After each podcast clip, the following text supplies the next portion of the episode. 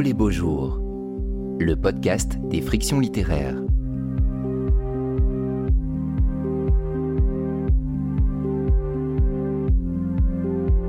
La valse des corps. Une rencontre avec les écrivaines Chris Bergeron et Wendy Delorme, animée par Marie Hermann et enregistrée en public en mai 2022 au Conservatoire Pierre Barbizet à Marseille, dans le cadre de la sixième édition du festival Oh les beaux jours. Bonsoir à toutes et à tous, euh, bienvenue. Euh, merci d'être venus si nombreux et nombreuses. Euh, bonsoir Wendy Delorme et Chris Bergeron, merci et bienvenue à vous aussi. Bonsoir. donc, comme vous l'avez entendu, il y aura une signature à la fin. Malheureusement, on n'a qu'une heure, donc on ne va pas pouvoir vous laisser poser vos questions, mais vous pourrez poser vos questions en direct après. Euh, je vais vous présenter rapidement et puis présenter vos livres pour euh, celles et ceux qui n'auraient pas eu le temps de les lire, pour qu'on sache à peu près euh, de quoi on parle. Et puis, et puis on va entrer dans le vif du sujet. Donc Wendy Delorme, vous êtes docteureux, doctrice, en, doctoresse en sciences de l'information et de la communication. Et en plus d'être écrivaine, vous êtes aussi performeuse et enseignante-chercheuse et militante féministe.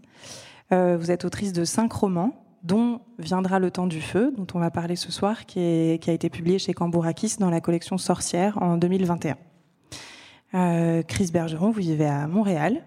Vous avez d'abord été journaliste. Vous avez notamment dirigé le journal Voir, qui est un hebdomadaire culturel. Vous avez travaillé dans des agences de publicité. Vous êtes devenue récemment vice-présidente de l'une d'elles. Apparemment, c'était un peu une surprise. Ça fait déjà cinq ans, donc maintenant ah, je suis habitué. Ah, parce que c'est dans, dans, la biographie du livre que c'était une surprise. Ça, me surprend tous les matins à vous surprendre. d'avoir un métier sérieux. Bon. Et donc ce soir, on parle de Valide, qui est paru chez XYZ en 2021 au Québec, puis chez Philippe Ray en France en 2022, et qui est votre premier roman. Euh, donc viendra le temps du feu. C'est un roman choral donc la narration est prise en charge euh, par plusieurs personnages, notamment quatre femmes, euh, un homme gay et un enfant. C'est l'histoire d'une société qu'il est difficile de dater. On en parlait tout à l'heure. Moi, j'estimais à peu près à dans 30-40 ans, mais peut-être que c'est plus, peut-être que c'est moins. Euh, c'est une société où le réchauffement climatique a fait des ravages. Venise, New York et Oslo sont inondés, sont sous l'eau. Il y a beaucoup de terres qui sont plus cultivables. il y a un événement qui nous est présenté comme un moment de bascule après euh, que des mouvements sociaux ont été massivement réprimés et que de très nombreux jeunes se sont suicidés. Et à la suite de ça a été voté ce qui s'appelle un pacte national qui met en place une société euh, totalitaire avec un couvre-feu, avec une surveillance généralisée, avec des institutions qui verrouillent tout, comme la sûreté intérieure ou la régie centrale des discours et des données. Et c'est une société où les civils ne peuvent plus circuler librement, euh, ils sont tous regroupés sur un territoire qui est fermé et qui est restreint. Et il est attendu de, ces habitants qu'ils contribuent. Euh, alors les contributions pour euh, les, femmes, ça prend la forme de, de, la reproduction, de faire des enfants. Et la contribution des hommes, ça prend la forme de maintenir les frontières. Donc de se battre sur un front qui est assez lointain et assez, assez abstrait. Et puis, euh, on a le récit de deux types de résistance, on y reviendra évidemment. Euh, D'un côté, les sœurs, et de l'autre côté, les uraniens. Euh, Valide, c'est une personne qui s'appelle Christian Grimard, qui prend en charge le récit et qui s'adresse à un algorithme tout-puissant qui contrôle le monde et dont le prénom est David. Christian prononce au tout début un code qui va faire un peu disjoncter l'algorithme. Et ensuite, il a huit heures devant lui pour raconter toute sa vie y compris ce qu'il a toujours caché ou, menti, ou, ce sur quoi il a menti. Et on comprendra seulement à la fin, donc évidemment je ne vous dévoilerai rien, pourquoi cette confession a lieu et à quoi elle sert. Euh, ces huit heures sont principalement un monologue, même si régulièrement l'algorithme essaie péniblement de refaire surface. Il essaie tant bien que mal de retrouver ses connexions, il fait des menaces, il part à la recherche de fichiers qu'il trouve pas. Et régulièrement, Christian l'insulte et se moque de lui. Euh, on comprend peu à peu que ce sont euh, les, hommes et les femmes qui vivent dans cette société qui ont donné tout ce pouvoir à David. Euh, qui à un moment se sont dit que face à toutes les urgences qui s'accumulaient, à toutes les pandémies et les catastrophes climatiques, seulement une intelligence artificielle serait capable de, de, gérer tout ça. Et elle le serait plus qu'un humain. Elle serait plus capable de gouverner les humains qu'un humain. Donc là aussi, il est question d'une société euh, totalitaire où tout est sous contrôle. Euh, les gens portent des lentilles et des visières filtres. Ils utilisent des holo-écrans et des phonopomes. Ils se déplacent en taxipode. Ils sont en quarantaine tous les hivers. Ils racontent leur vie et ils s'insultent les uns les autres sur Flapper et sur Tac Tac. Et ils font des holo-conférences pendant lesquelles ils mangent avec des amis avatarisés projetés sur des membranes. Ça donne moyennement envie. Euh, on apprend aussi que Christian, à un moment, s'est appelé Christine. Euh, qu'il a opéré une transition et que dans ce monde totalitaire, il a été obligé de retransitionner pour redevenir Christian, puisque ce monde n'admet pas l'existence de personnes trans, plus largement de personnes queer. Euh, et donc cette prise de parole est un acte de résistance en soi qui mène à une rébellion euh, plus large dont on ne dira rien, évidemment. Ma première question est évidemment très simple et très basique, mais je ne peux pas ne pas la poser. Pourquoi est-ce que vous, vous avez choisi la science-fiction? Euh, l'une et l'autre. On sait que souvent le, principe euh, de la science-fiction, c'est de parler de demain pour parler d'aujourd'hui, de décrire une dystopie qui ressemble beaucoup à aujourd'hui pour peut-être ouvrir sur une utopie qui aurait lieu demain. Euh, Chris Bergeron, vous avez dit dans un entretien une phrase qui m'a beaucoup plu, c'est la science-fiction, c'est la fable d'aujourd'hui, c'est La Fontaine avec des robots. Euh, donc euh, il y a cette, idée de, à travers des métaphores et à travers une, histoire, de dire quelque chose de plus profond. Et vous, Wendy Delorme, vous dites que toutes les scènes que vous décrivez ont vraiment eu lieu dans la vraie vie, à différentes époques, dans différents endroits, mais que rien n'est inventé. Donc pour vous, il s'agit euh, avant tout de, parler du réel et peut-être justement à travers ce décalage, à travers, c'est une hypothèse que je que j'aimais euh, à travers plus de distance, donc par exemple à travers ces métaphores. Est-ce que c'est -ce c'est ça? Est-ce que, vous avez choisi la science-fiction pour parler du réel? Ou est-ce que vous n'avez pas choisi la science-fiction? Je ne l'ai pas fait euh, exprès dans le sens où je me suis pas dit j'ai écrit un livre de science-fiction. Euh, et c'est une, une, amie à moi qui j'ai fait lire le manuscrit quand j'étais en train de le terminer, qui m'a dit ah mais tu devrais le proposer à des maisons d'édition de science-fiction. Je dis ah bon? Parce que en fait, euh, je savais que que c'était un monde imaginaire, mais comme la technologie n'a pas beaucoup de place dans, ce roman, euh, oui, ça se place dans le futur, mais pour moi, c'était plus euh, le récit d'une résistance, d'une utopie perdue qu'on veut retrouver. Et tout ce qui est de l'ordre du contrôle des corps et des mentalités, c'est des choses qui existent déjà dans notre société que j'ai juste incrémenté en fait. Juste poussé le curseur un tout petit peu plus loin. Alors après, le suicide des jeunes euh, collectif euh, et la grande scène de massacre. Alors je spoil à mort hein, euh, pour les gens qui n'ont pas lu. Ça c'est inventé, mais en fait ça part de situations réelles. on a vraiment eu des, jeunes qui se sont immolés à différentes époques, et notamment dans la ville où j'habite. il y a deux ans, ça s'est produit qu'une personne fasse ça en résistance contre la précarité étudiante. Enfin en désespoir en fait, pas en résistance ça m'a marqué. L'incendie de Notre-Dame m'a marqué. Les manifs hyper réprimés à Lyon euh, m'ont marqué. Enfin, et du coup, tout ça émaille le récit, euh, mais, sans que ça se situe spécifiquement en France et à notre époque. En fait, j'ai pris et puis le blocage des gens aux frontières et tout. C'est que du réel en fait où j'ai poussé un peu plus, quoi. Et vous, Chris? Euh, ben Moi, ça vient du. Euh, Valide est une autobiographie de science-fiction. Donc, il y, a, une grande partie du, texte qui, est conçu à partir de mes, souvenirs et, des, expériences que j'ai vécues. Euh, et c'était ça, je dirais, le, brief au début quand, je parlais à, mon éditrice. Et finalement, je me suis posé la question de mon avenir, en fait quelqu'un, euh, alors que je lisais quelques extraits, j'ai commencé à, mettre mes souvenirs euh, euh, sur papier. J'ai lu ça à une, collègue elle m'a dit J'ai hâte de connaître la suite. Et là, je me suis dit Ben oui, mais moi aussi, j'ai hâte de savoir la suite et à quoi ça ressemble la vieillesse pour une femme trans. Et, c'est documenté nulle part, on ne le voit pas dans les médias, on le voit pas. Et, je n'arrive pas à être optimiste par rapport à mon propre avenir. Et donc, malheureusement, j'ai raté ce, pari-là d'imaginer un bel avenir pour, euh, euh, nos communautés, enfin pour les communautés queer et, trans. Et euh, finalement, c'est devenu une forme d'exorcisme pour moi. Et donc, je suis allé à fond dans ce cas-là, dans les dystopies, autant, mettre en, texte toutes les choses qui me font peur.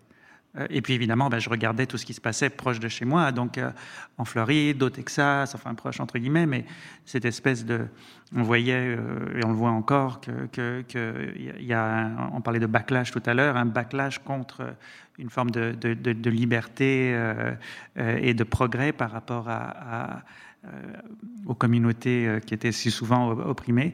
Et malheureusement, là, tout d'un coup, on s'attaque à nous et on, nous, nous, peint comme des, on nous décrit comme des, comme, une sorte de, je sais pas, euh, d'une menace pour la société ou l'intégrité morale de la société. Alors, je voulais aussi témoigner de ça. Et en ce sens, oui, c'est déjà arrivé dans ce cas-là. Ce sont des choses qui ont lieu aujourd'hui. Euh, écrire de la science-fiction, c'est aussi euh, se donner la possibilité d'agir en démurge, puisqu'on n'invente pas seulement des personnages, on invente aussi un monde. D'ailleurs, Chris, vous dites que c'est deux fois plus de boulot, du coup. Ouais. Puisqu'il faut écrire un monde.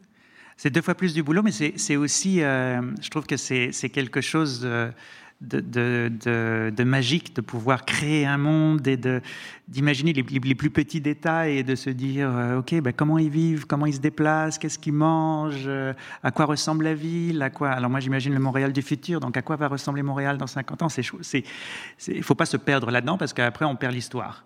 Mais alors justement, ma question, c'est concrètement comment vous y êtes prises l'une et l'autre pour inventer un monde? Est-ce que vous avez imaginé des lieux, des paysages? Est-ce que vous avez collé des post-it sur des tableaux? Est-ce que vous avez fait des schémas? Est-ce que vous avez fait des mood boards?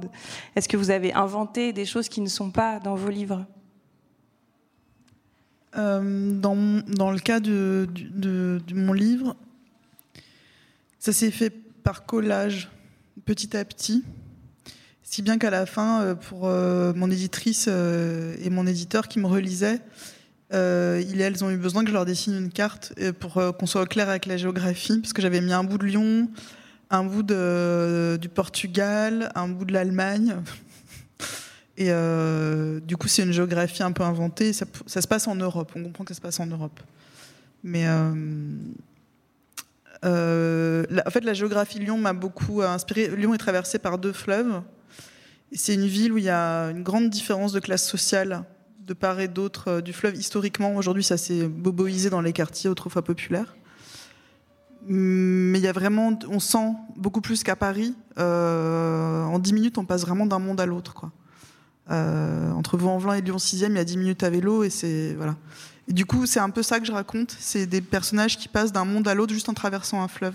en l'occurrence, il n'y a pas de fleuve entre Vaux-en-Velin et, Lyon 6e, mais historiquement, par exemple, enfin vraiment, le, fleuve, il marque aussi la frontière entre la colline qui prie et la colline qui travaille. sur la colline qui travaille, à Lyon, il y avait les canuts. Sur la colline qui prie, ben, il y a la cathédrale et il y a l'ordre moral. Et cette ville, sa géographie m'a beaucoup inspiré. Et vous, Chris? Ben alors euh, oui, j'ai quand même pas mal planifié tout ça. Euh, donc j'avais une ligne du temps carrément sur un tableau que, que, je, que, je, gardais au, au, bureau. J'ai fait un mood board, j'ai fait des, notes pour chacun des personnages, comment ils s'habillent, à quoi ils ressemblent.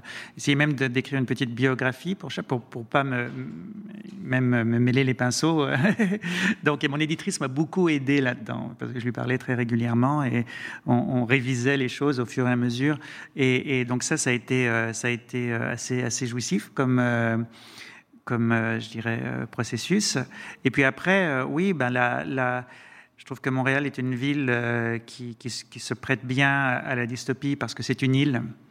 et, donc, c'est une île dans laquelle il y a plusieurs millions de personnes, et, on pourrait très bien l'imaginer comme un monde clos entouré du fleuve aussi, le fleuve Saint-Laurent, et, qui serait comme une frontière naturelle. Et puis, j'ai regardé même les euh, les grands travaux qui, ont lieu en ce moment à Montréal et puis les grands projets immobiliers. Je me suis dit, OK, ben, à quoi va ressembler la phase 5, 6, 7, et, etc. Et donc, ouais, j'ai vraiment essayé d'imaginer de manière la plus réaliste possible euh, euh, une, société qui, qui, serait basculée, qui aurait basculé dans le dans une forme de, ville autoritaire où même le, mobilier urbain euh, sert à contrôler les gens, mais que ça, semble une, projection de, ce qu'on vit aujourd'hui. Euh, donc c'est des Google Home, mais euh, sur stéroïdes. Et c'est des, caméras de surveillance sur stéroïdes. Il y a des drones partout. Mais c'est une extrapolation de, la technologie telle qu'elle existe aujourd'hui. Ça, vous avez dû quand même vous amuser aussi avec les taxipodes, les lentilles, les, tous les trucs en hologramme. Oui, puis, puis je honnêtement, je n'ai pas fait ça très sérieusement. C'était aussi une façon de faire un petit clin d'œil euh, au genre littéraire. Euh, j'aime que Valide soit un, roman transgenre et un roman transgenre littéraire, mais l'aspect science-fiction, au-delà de, la logique et de la rigueur dans le temps, je voulais m'amuser un petit peu et donc euh, que, ça sonne un petit peu off, un petit peu à côté, donc un, Blade Runner un peu, un peu cheap. Quoi. Faudrait le mettre en bandeau. Euh, et en même temps, c'est évidemment pas que de la science-fiction, puisque toutes les deux, vous avez un rapport à la littérature qui se nourrit de vos vies antérieures et de, et de vos vies intimes et politiques. Euh, Wendy, chez vous, en plus de la science-fiction, je trouve qu'il y a un mode un peu déclamatoire qui fait penser un peu à l'épopée. Euh, on, a, on a envie de lire à haute voix.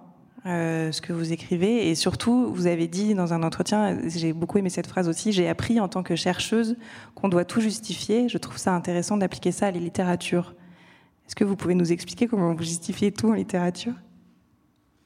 Rien, ne doit être là, enfin, sauf si c'est un choix. Mais tout, doit être un choix, en fait. Enfin, je sais pas. En fait, quand tu enseignes euh, la méthodologie de recherche en sciences humaines et sociales, euh, tu expliques aux étudiantes et aux étudiants qu'il faut construire une problématique, des hypothèses et un protocole de recherche, qu'on appelle une méthodologie, et que tout doit être justifié, puisque ton protocole doit être reproductible. Si quelqu'un veut mener, c'est comme en sciences dures en fait.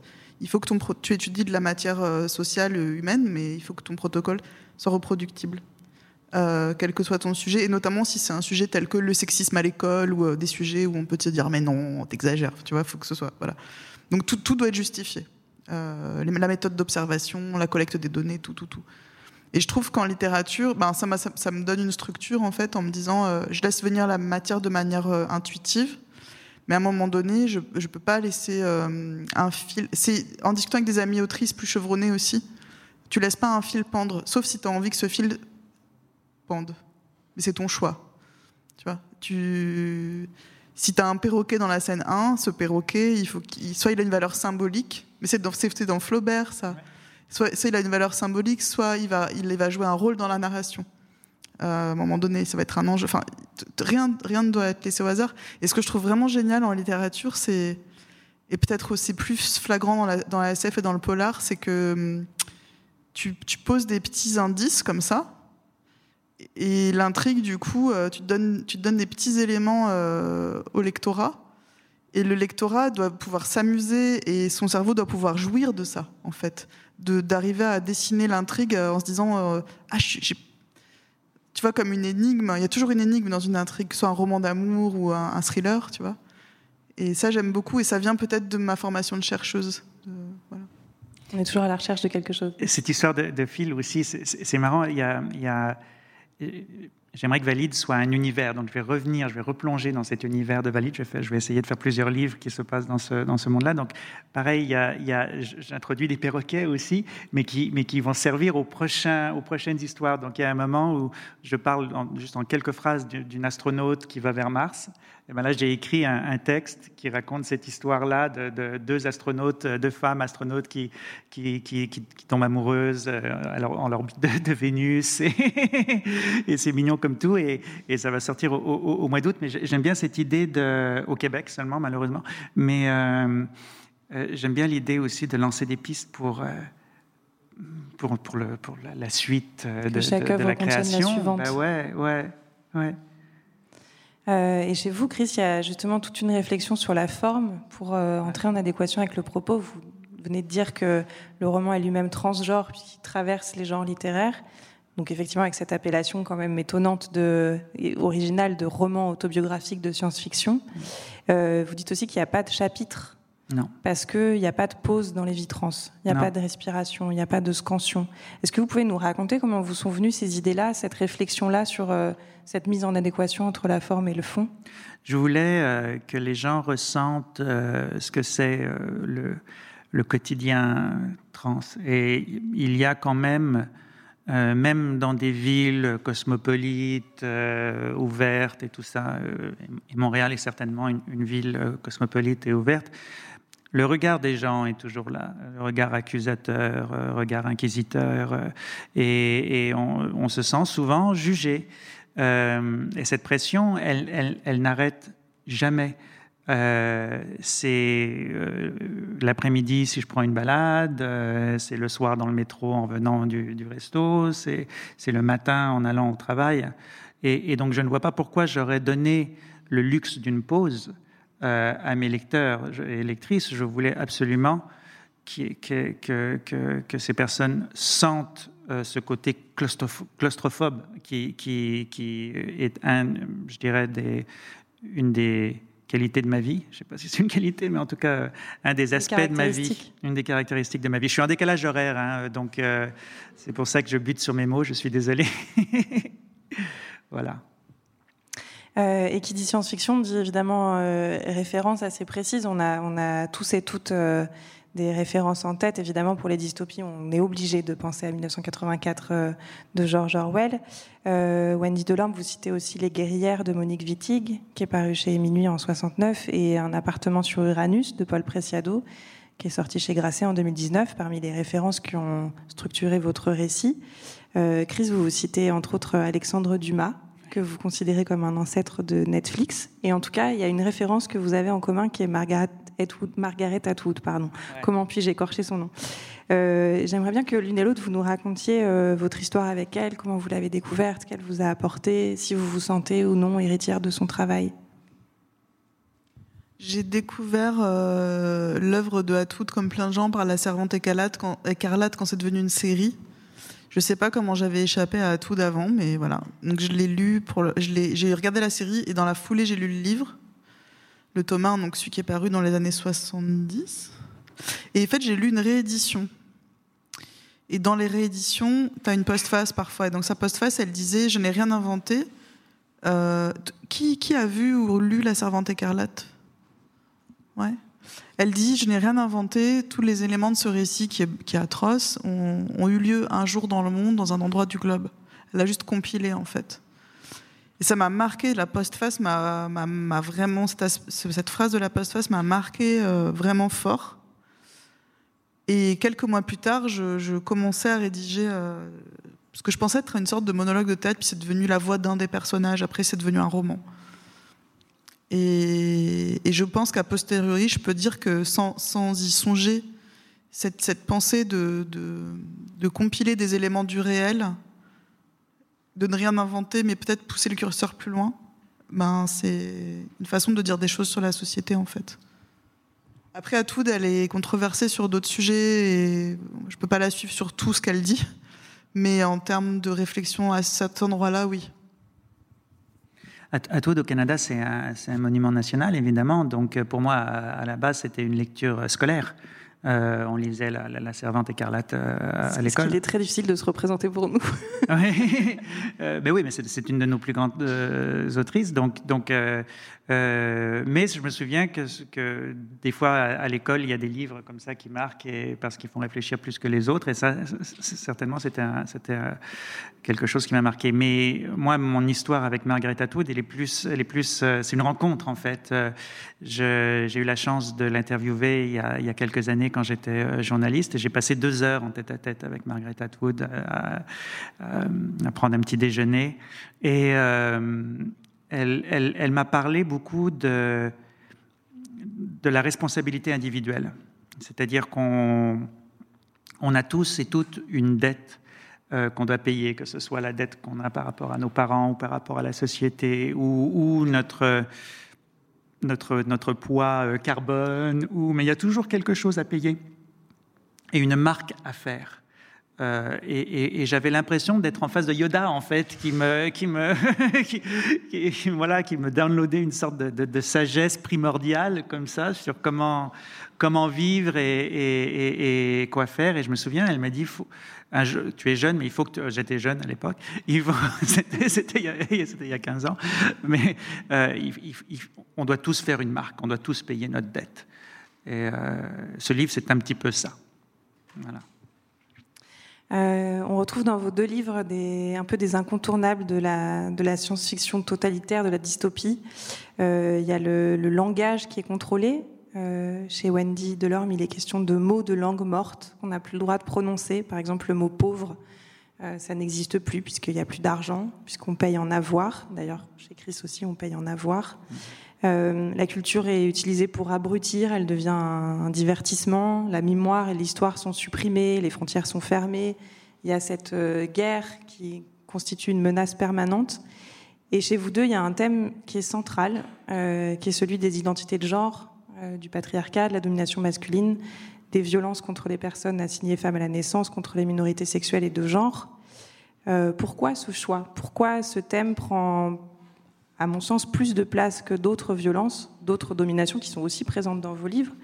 Euh, est-ce que c'est une violence qui vous touche et qui vous concerne plus, ou est-ce que c'est là que vous voyez le plus d'espoir? Question super fastoche. Ah. Euh... Sympa. Euh, c'est la, c'est la. oui, t'as raison. oui, merci. Oui, c'est. Euh... c'est en décalage horaire. c'est vrai. Non, mais j'avais pas remarqué que je faisais ça à chaque fois. Ouais, t'as raison. La, je, dirais que c'est, c'est, c'est la violence qui me concerne, et c'est la violence dont j'ai, euh, dont j'ai peur, et, et donc, donc finalement, c'était quelque, quelque chose d'assez, euh, d'assez égoïste. J'avais envie de, de comme je disais tout à l'heure, d'exorciser mes, euh, mes, mes, peurs.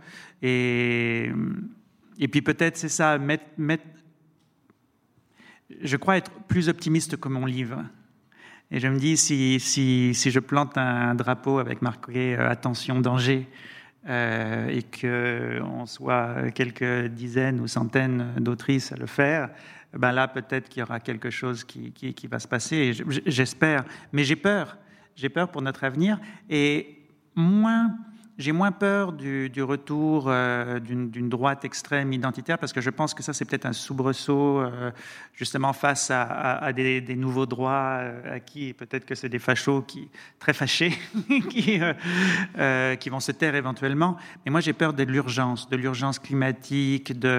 Et, on l'a vu pendant la, pandémie, en tout cas chez nous, mais je pense que ça a été la même chose chez vous, à quel point il a été facile de nous retirer nos droits.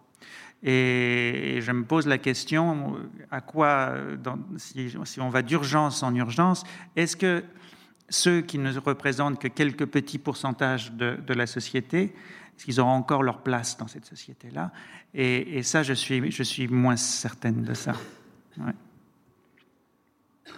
Je pense exactement comme toi. Euh, après, dans tous mes romans, euh, il y a des personnages euh, queer. Parce que c'est en fait, j'ai toujours écrit.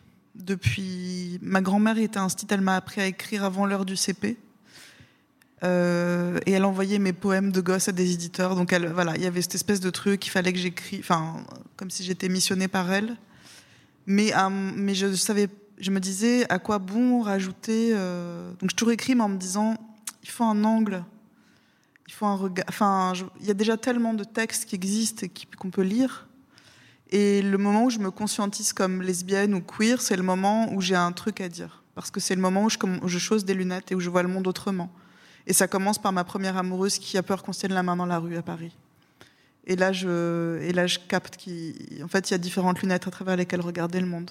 Et puis, on peut superposer les lunettes pour arriver à mieux lire l'imbrication des systèmes d'oppression. Euh, et là, là, là, tout d'un coup, construire une narration euh, euh, faisait sens parce que, parce que j'avais un regard. Et j'aime les livres qui ont un regard critique et qui part d'une place excentrée. Euh, et ça, c'est la littérature que j'aime lire. Euh, vous parlez aussi toutes les deux des identités trans. chez vous, Chris, il est beaucoup question de la culture queer, non-binaire, des drags, des, de toute cette culture invisibilisée avec les, les, jamais si on dit balls ou balles, les balls, balls les houses, les mothers of houses et de toutes ces solidarités, ces familles recréées. Et d'ailleurs, même le titre valide parle de ça, de, cette, euh, de ce, fait qu'entre personnes queer, on se on valide. se valide entre nous, oui, c'est un des, une, des bases de la communauté. Quoi, de, de je, te vois, je suis, tu es visible. Je, c'est plus, plus qu'accepter, c'est, je, je, comprends aussi. Ouais. J'aimerais que vous nous lisiez un, un passage qui, qui parle de ça. Alors, ceux, ceux qui ont fait la sieste littéraire ce matin, euh, désolé, je vais me répéter. J'ai choisi le même. parce qu'il est trop beau, mais ça fait du bien, je pense, de l'entendre deux fois. Bah Alors, j'ai, euh, la cinquantaine approche. Hein. Et le jet lag, j'y vais. Heureusement, je, je lis souvent celui-là. D'abord, ceci est une mutinerie. Et si notre mutinerie doit réussir, il faut que je nomme bien les choses, sans détour. Sans ça, tu ne bogueras pas, tu ne bougeras pas, tu ne dérogeras pas à tes certitudes. Alors voilà, je suis trans, comme dans transgression. J'ai cassé les genres, je me suis soustraite au code, j'ai oublié les ordres des hommes. Je suis trans, comme dans translation. J'ai fait glisser les éléments qui constituent ma personne d'un état vers un autre. Ma géométrie a été variable. Je suis trans, comme dans transmutation. Ma vie est une alchimie. J'ai fait de l'or avec du plomb. Je connais la formule que murmure l'assistante du magicien quand, après avoir été coupée en deux, elle se reconstitue sous les applaudissements. Je suis trans, comme dans Transport amoureux. J'ai connu toutes les ardeurs, celle des femmes, celle des hommes et celle de celles qui ont quitté le bal des binarités. Je suis trans, comme dans Transi, par la peur, par l'amour, par la solitude. Je suis trans, comme dans Transhumance. J'ai changé de troupeau et de pâturage. J'étais un mouton. J'ai tenté d'être une brebis, mais en vain. Je comprends aujourd'hui que je suis une louve, parce que je suis trans, comme dans transgenre. Et ce soir, je suis une révolution.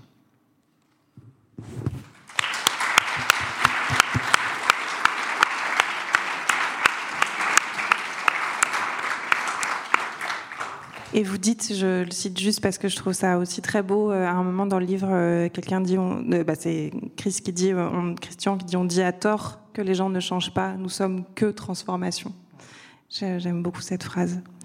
Et en revanche, il y a quelque chose qui distingue radicalement vos deux romans, c'est la question de la technologie, qui est omniprésente chez Chris, on l'a vu, avec beaucoup d'inventions et d'objets farfelus, et qui est totalement absente chez Wendy.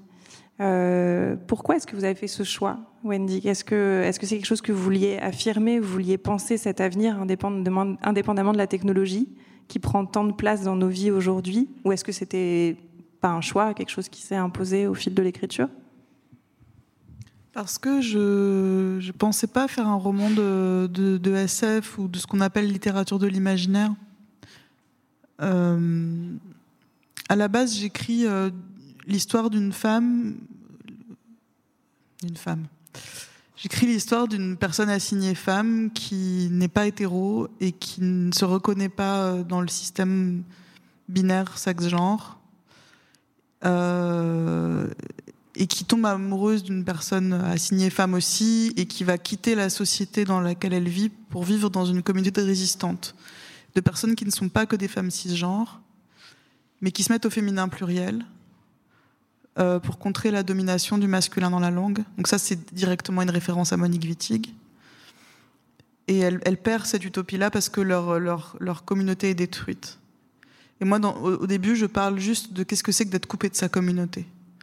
Euh, et de vivre. Euh, donc après, elle retourne dans la société, mais comme c'est une ancienne résistante, une, une, déserteuse, référence à Wittig aussi, elle, Ève, donc, vit planquée. Elle, elle, elle, a le moins de liens possible avec le monde extérieur. Et ça parle de ça en fait. Et du coup, pour moi, c'est ça le propos. Et le propos, c'est comment tu retrouves d'autres résistantes et résistants comment les deux stratégies de résistance qui sont faire communauté à part ou euh, niquer le système, on va dire, essayer de l'intérieur de faire du sabotage. Ça, c'est la stratégie des Uraniens, mais tu as peut-être une question là-dessus après. Donc pour moi, c'est ça le propos du livre. Donc en fait, peu importe la technologie, peu importe l'époque, enfin tu vois, je... En fait, c'est mes, mes amis autrices qui m'ont lu, qui m'ont dit, tu sais, il faudrait plus d'infos quand même sur comment marche cette société, à quelle époque on est. Bon, là, j'ai fait un travail pour te nourrir. Mais à la base, c'est pas ça mon propos. Mon propos, c'est Gramsci. C'est euh, garde de tranchée, garde de position. Enfin, tu vois, c'est ça peut s'appliquer à n'importe quelle époque en fait, et peu importe qui est. Alors oui, je parle d'un réseau de données. Le réseau de données, euh, les comment ça s'appelle Les serveurs vont brûler, donc ça va foutre en l'air le système. Mais j'aurais, enfin, j'aurais pu faire brûler autre chose, quoi. L'essentiel, c'était de faire brûler. Donc, après... En fait, les, les, les, réseaux, les, les endroits de stockage des données sont juste une symbolique de l'endroit où tu détiens le pouvoir. Norbert Wiener disait, dans une société où il y a de l'homéostasie, c'est-à-dire où ça c'est fluide, où ça circule, comme dans un corps où le sang circule bien, l'information n'est pas contrôlée. Une société totalitaire est une société qui contrôle l'information, qui contrôle les données, qui stocke les données. Donc en fait, c'est pareil euh, en 45 et en 2022. C'est juste que les modes de stockage et de circulation et la rapidité avec laquelle on peut faire circuler ou couper, couper les données, et c'est accéléré. D'ailleurs, dans, Valide, il n'y a plus d'Internet, mais il n'y a que des données, et que des données contrôlées.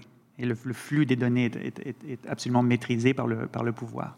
dans mon livre, il y a un intranet. il y a un Internet, mais tu n'as, tu n'as accès que aux données. Euh, euh, tu n'as pas accès aux données du passé, par exemple. Oui, bah, moi aussi.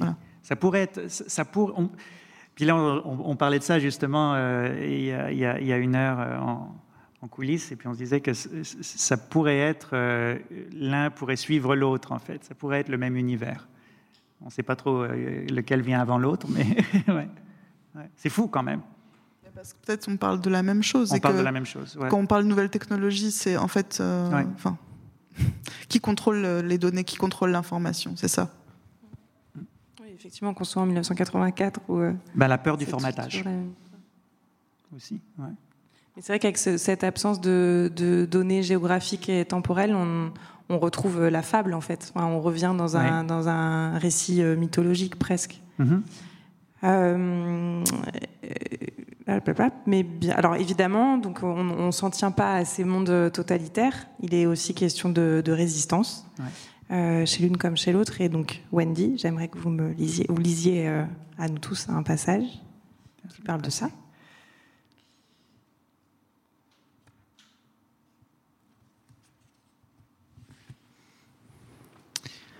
Merci. Alors là, c'est le personnage de Grace qui parle. Dans le roman, Grace est une rescapée de la destruction de la communauté des résistantes, qui s'appelle les Sœurs. Euh, elle aussi, elle vit planquée. Et elle parle de l'incendie d'un des symboles du pouvoir qui est la grande cathédrale. Elle parle du peuple de la nuit. En fait, elle fait partie de cette population de pauvres qu'on ne nomme pas comme telle, mais qui vivent dans des conditions très insalubres et qui ne sont pas censées se reproduire, alors que les populations blanches, et alors c'est pas nommé comme tel, mais les populations euh, de classe moyenne blanche sont elles sommées de se reproduire. Donc elle, elle parle de ce point de vue-là, en fait. Ce matin, l'air avait un fort goût de fumée. C'est la grande cathédrale de cette ville capitale qui a brûlé hier la soirée tout entière. Le peuple de la nuit l'a regardé flamber, noircir et s'écrouler, un morceau après l'autre, jusqu'à ce qu'elle ne soit plus qu'une immense carcasse entièrement calcinée quand l'aube s'est levée. Au frémissement long qui s'emparait des corps d'ordinaire si discrets, je me suis senti gagné par une vibration très communicative, une forme d'excitation, de joie très primitive. C'est là que j'ai compris. Nous que personne ne voit, qui gardions le silence dans la lueur des flammes qui léchaient le parvis, nous étions une armée. C'est l'une ou l'un d'entre nous, sans doute, qui a lancé le feu, une personne qui veut envoyer un signal. Peut-être y en a-t-il plusieurs. Toute l'agitation causée par cette urgence d'éteindre l'incendie avant qu'il se propage a fait que la police, pour une fois, oubliait de nous mener la chasse. Nous, ombres immobiles face au brasier géant, grandissions en nombre pour former une foule.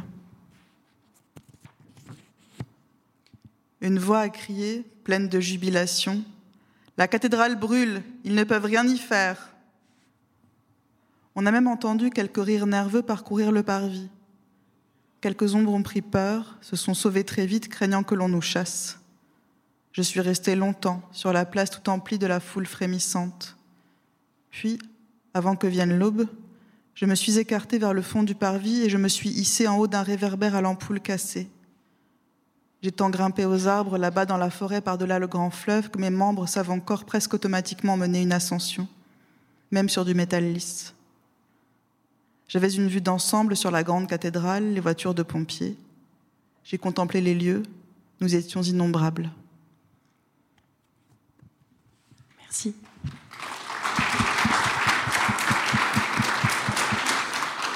Alors effectivement vient maintenant la question euh, sur euh, les sœurs et les uraniens, donc sur ces, deux types de résistance. Donc les sœurs, vous l'avez dit, c'est des, des, femmes ou des personnes assignées femmes qui euh, ont un moment vécu dans une montagne où elles travaillaient la pierre, dans une carrière de marbre, et qui ont presque toutes fini ensevelies. On voit la montagne comme un peu une métaphore du patriarcat. Euh, et puis de l'autre côté, il y a donc les Uraniens qui peu à peu euh, se, se, répandent dans la ville, qui, qui euh, collent des messages sur les murs de la ville. Est-ce que vous pouvez nous parler de, de ces deux mouvements qui sont donc pas, pas vraiment parallèles, mais qui à un moment se rejoignent et au centre desquels se trouve effectivement ce féminin pluriel auquel vous faisiez allusion tout à l'heure? Alors, j'ai pas euh, structuré ça consciemment dans le sens où hum, la matière du livre est venue de manière, de manière organique, sur, euh, intuitive sur deux ans. Après, j'ai organisé euh, vraiment la structure. Enfin, il y a eu deux étapes d'organisation de la structure. Au début, me viennent les sœurs. très vite, je me pose la question du féminin pluriel en me disant, je veux pas que ce soit lu comme une communauté de femmes cisgenres. Euh, parce que j'ai trop d'amis autour de moi qui sont pas des femmes cisgenres et que, euh, enfin bref. Mais j'avais besoin de ce féminin pluriel euh, comme un truc politique. Je me suis posé la question de faire de l'écriture non binaire, de mettre du yel. Sauf que j'avais déjà beaucoup de matière qui m'était venue, que j'avais une scansion en alexandrin, toutes mes phrases quasiment 6 ou 12 pieds.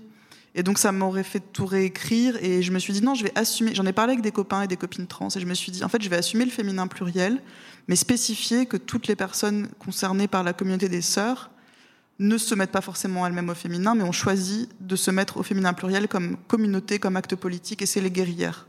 C'est Wittig en fait.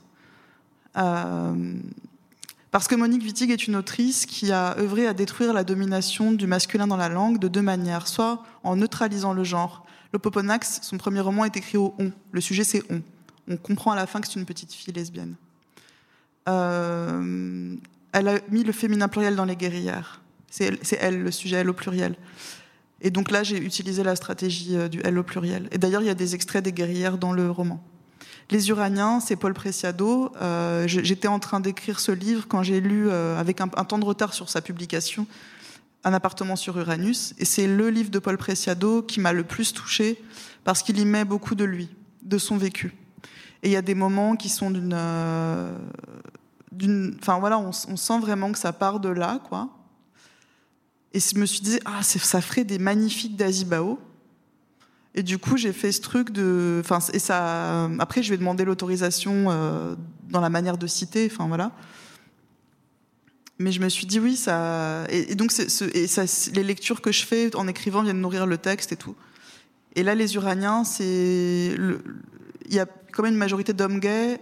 Leur leader, c'est un homme trans. Et donc, il y a une polarité masculin-féminin dans les deux réseaux. Et c'est vrai que la polarité masculin, les Uraniens vont foutre le feu. Et les sœurs, elles sont dans une stratégie de, de non-mixité.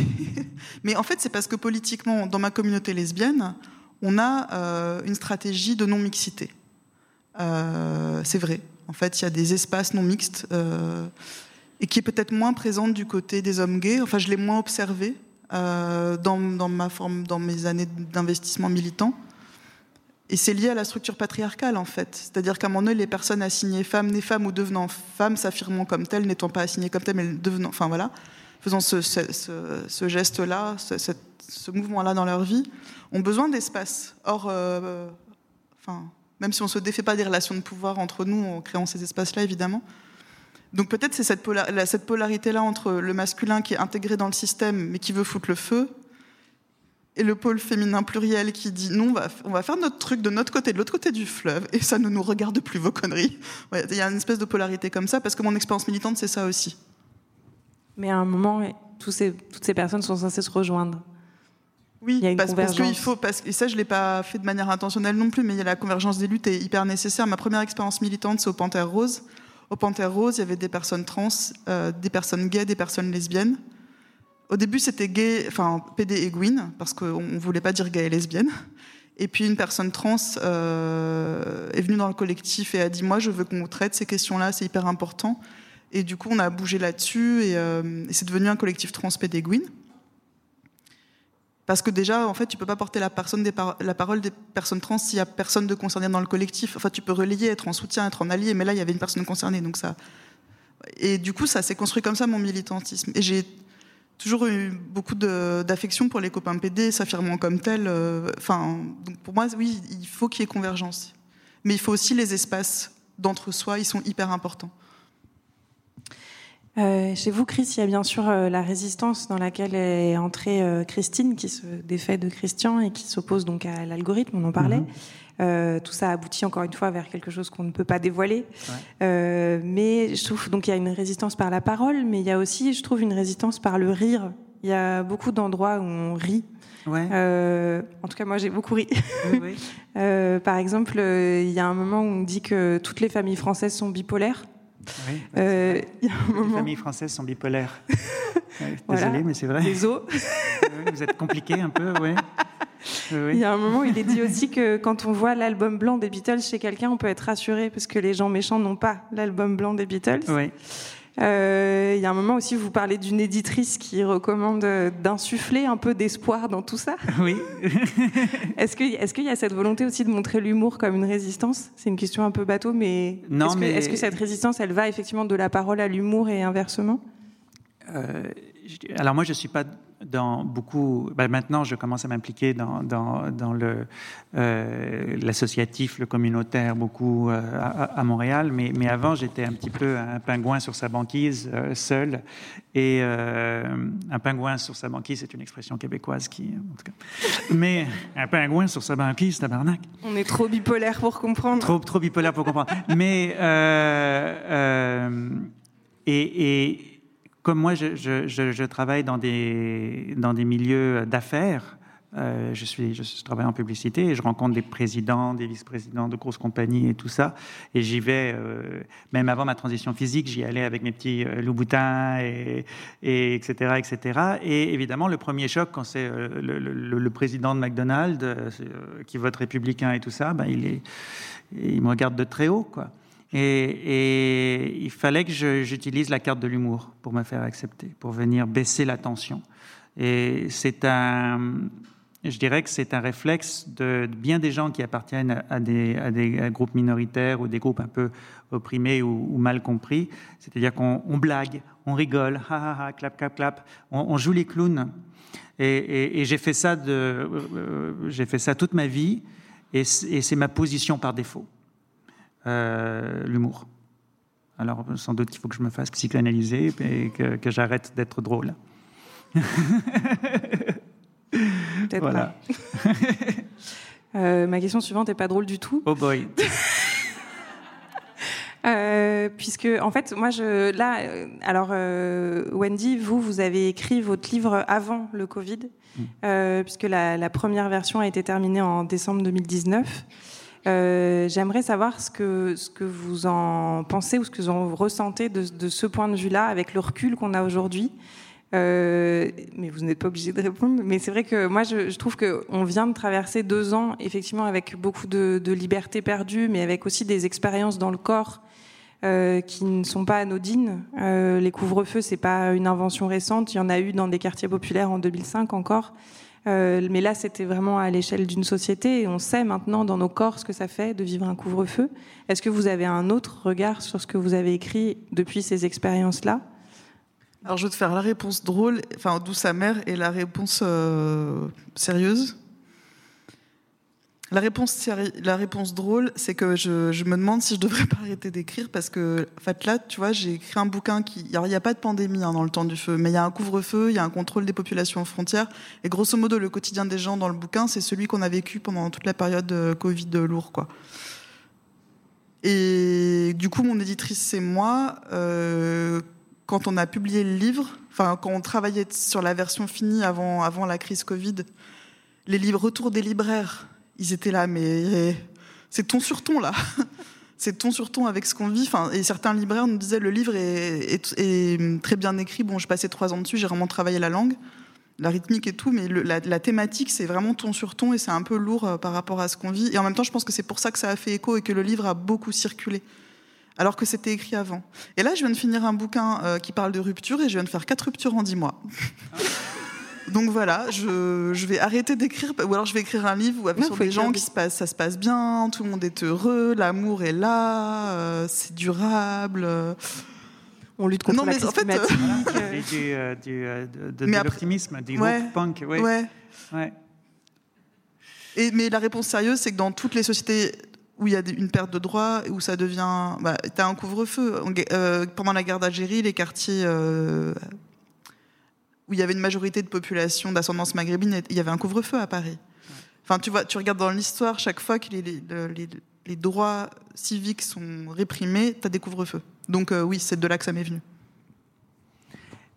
Ben, moi, ce que, ce que c'est peut-être mon côté euh, revancharde, mais quand, quand, quand, euh, il y a eu euh, les quarantaines et les confinements et tout ça, euh, j'avais envie de dire aux cis hétéros euh, normatifs, ben, welcome to the club. Parce que c'est ce, que- c'est ce que je vis au quotidien, moi, en quelque sorte. Il ne faut pas sortir trop tard, faut, faut aller sur, ça- dans certaines rues, mais pas d'autres, parce qu'on ne sait pas ce qui, veut ce qui peut se passer. Il faut faire attention tout le temps, il y a un risque en permanence, souvent. Et donc, on devient un petit peu paranoïaque. Et donc, cette paranoïa, moi, de la sécurité, je l'ai eue bien avant la paranoïa du, euh, du virus que, que tout le monde a eu euh, après. Et euh, donc, j'avais l'impression que le monde entier basculait dans ma réalité. Après, pareil, il y a eu cet effet où j'ai écrit une, une- une partie du roman euh, pendant la pandémie, et là, c'était la course, parce que je pensais à un truc, genre, euh, dans les restaurants, il y a des membranes qui séparent les gens, et là, paf, ils mettent des plexiglas entre les restos. Mais pareil, même truc. euh, Arrêtez d'écrire aussi. mais oui, mais, mais, mais, euh, et ça Vous se passait. des choses qui devraient se passer. Ben, c'est ça qu'on va faire. On va, on, on va se faire un petit club d'écriture heureuse. D'écriture programmatique Voilà. qui va nous sauver. On va faire Martine Trans va à Marseille. où tout se passe bien. Mais ça m'a fait vachement cogiter ce truc. Et je me suis dit, ok, c'est pas que t'es visionnaire, c'est que, en fait, je pense qu'il y a toujours des germes. La crise sanitaire, on parle de crise. La crise, c'est un pic dans un phénomène. Le phénomène était déjà là. Je parle pas du virus en lui-même, mais le phénomène de fermeture des frontières, de hum, contrôle des populations. Enfin, c'est un phénomène qui a enclenché depuis, tu vois. Et donc la crise, le, le virus arrive, donc et ça, ça- et ça se durcit. Enfin, mais le phénomène était déjà là. Et je pense que quelqu'un qui crée, que ce soit de l'art vivant, de la littérature, de la musique, euh, quelqu'un qui s'exprime à travers la création, a ses canaux ouverts. Et tout ce qui fait signe et qui fait sens et qui est en germe dans les processus euh, économiques, sociaux, politiques, vient nourrir même sans qu'on s'en rende compte, parce que c'est là, parce que tout est là, en fait. Donc ça vient. Et oui, donc tu. Voilà. Ça, Donc c'est plus une perméabilité que- qu'un côté visionnaire en fait. C'est On sait tous. les antennes. On sent les choses.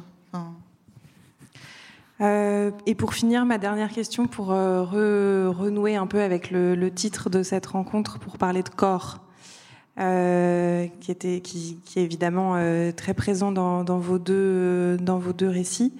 Euh, Chris, vous dites euh, que quand on est... hum, Il y, y a un moment où il est question d'être perçu comme femme dans l'espace public. euh, et, on- et du fait qu'on n'a plus le droit de prendre congé de la perception de son corps. Quand vous dites quand un homme marche, il est dans sa tête, quand une femme marche, elle est dans son corps. Est-ce que vous pouvez nous parler de ça? Parce qu'il y a toujours un homme, euh, il va toujours rencontrer sur sa course euh, un homme qui va, qui va la ramener à son, son statut de, corps, de, de viande presque. hein. et euh, ça a été une, surprise. Quand, quand, quand on fait la transition, euh, c'est un petit peu comme dans The Matrix, où, il y a la pilule rouge et la, pilule bleue. Alors je prends la pilule et puis tout d'un coup, je change physiquement et le regard des autres euh, change autour de moi. Et, je me suis rendu compte que, ouais, il y a, toutes sortes. D'abord, il y a, le, regard physique, mais il y a aussi tous les codes. S'habiller, euh, quelle féminité on va mettre de, l'avant. Les hommes ne se posent pas cette question-là. Ils, ils ont, ils, ont trois, ils ont une cravate ou un short et c'est tout. Et puis, voilà, ils- tout ce qu'ils ont à faire, c'est bosser, vivre, quoi. Enfin, il y en a qui ont des problèmes aussi, c'est pas ça, mais c'est plus facile. Je, voilà, c'est plus facile. Si vous voulez valser, valser en homme, ça, ça va mieux. En talon, c'est plus difficile. Et vous, Wendy, sur cette question du corps? Pardon, j'étais hyper absorbée par la réponse de Chris, du coup j'ai perdu. Enfin, c'était quoi? Euh, c'était, c'était de manière générale la question du, du corps. Enfin, chez vous, euh, alors vous, l'angle que vous prenez, moi, j'ai, vu que vous réfléchissiez beaucoup à cette euh, tradition de séparer le corps et l'intellect, que, qui n'était pas forcément euh, quelque chose qui vous parlait. Euh, j'ai vu aussi que vous étiez euh, très attaché à, au droit de, à l'autodétermination des personnes pour leur corps. Euh, J'aurais juste voulu que, que, vous nous parliez de, de cette thématique-là dans votre euh, travail et dans votre ouais, bah, ça traverse tous mes, ça traverse tous mes livres en fait. Euh, J'ai le bénéfice d'être une personne cisgenre qui manie très bien les codes, le langage de la féminité avec aisance et, et qui est ok avec ça. Mais beaucoup de gens que j'ai aimés, que j'aime et dont je suis proche, c'est pas leur cas. Et, et j'élève des enfants aussi. Euh, et je vois ce que ça fait.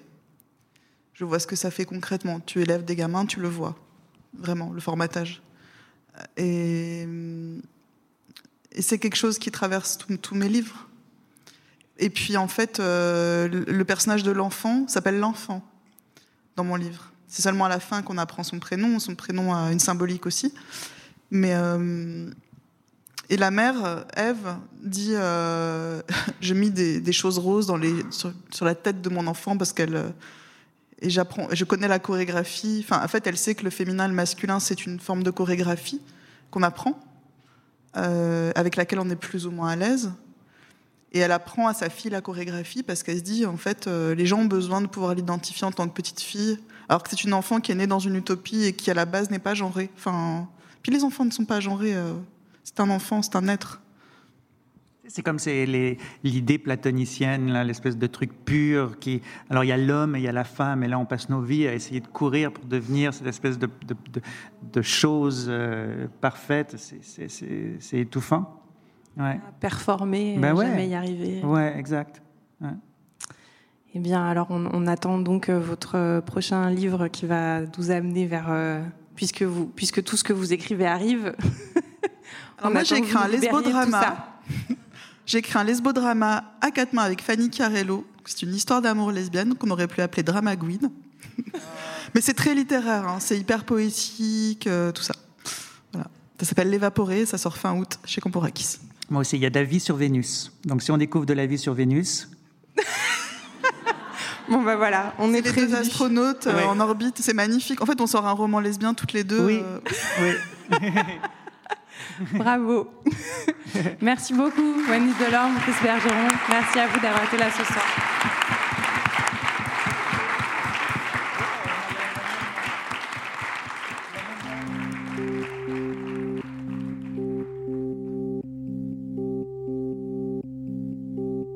Le festival Au les Beaux Jours remercie Wendy Delorme et Chris Bergeron, ainsi que Marie Herman qui a animé cette rencontre et l'équipe du Conservatoire Pierre Barbizet qui a accueilli le festival.